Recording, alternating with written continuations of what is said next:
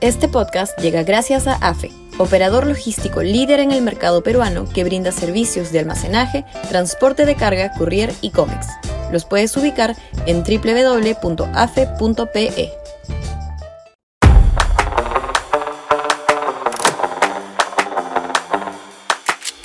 Tregua y diálogo en las alturas. Sudaca, Perú. Buen periodismo. El gobierno invoca el diálogo, lo secunda el arzobispo de Lima, se arrellana en lo mismo el acuerdo nacional. Pero lo que cabe preguntarse con sinceridad es qué tipo de diálogo constructivo puede haber con un gobierno como el de Castillo. ¿Cuáles son las causas de la crisis política que transitamos? Aparte de las estructurales, que tienen que ver con un sistema político mal diseñado, lo que ha detonado la zozobra actual es el descubrimiento con evidencias de indicios de corrupción que comprometen al propio presidente primero y la pasmosa desprolijidad mostrada por Palacio para designar ministros o funcionarios públicos, lo que está llevando al colapso del Estado segundo. El diálogo, claro, es bienvenido cuando hay buena voluntad de las partes por enmendar rumbos y así generar una tregua política que permita que vuelva la estabilidad al país. Pero eso no sucede. Todos los días aparecen nuevas denuncias de corrupción que ya califican al presidente de incapaz moral permanente y los nombramientos cuestionables siguen impunes.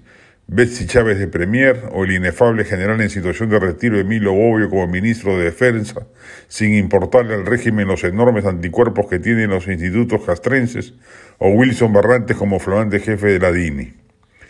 Si el gobierno quiere diálogo y tregua, que cese la corrupción rampante y que se nombren ministros eficientes y autónomos, además de funcionarios públicos con perfil tecnocrático y no con carnet partidario o vínculo familiar o regional con el primer mandatario.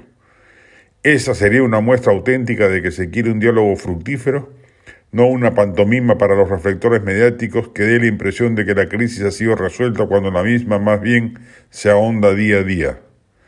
¿Lo hará el gobierno? ¿Estaría dispuesto a ello? Por supuesto que no. Está en el ADN palaciego el modo de gobernar que ha desplegado desde el 28 de julio del 2021. No va a cambiar si no es para peor. No hay en consecuencia nada que dialogar.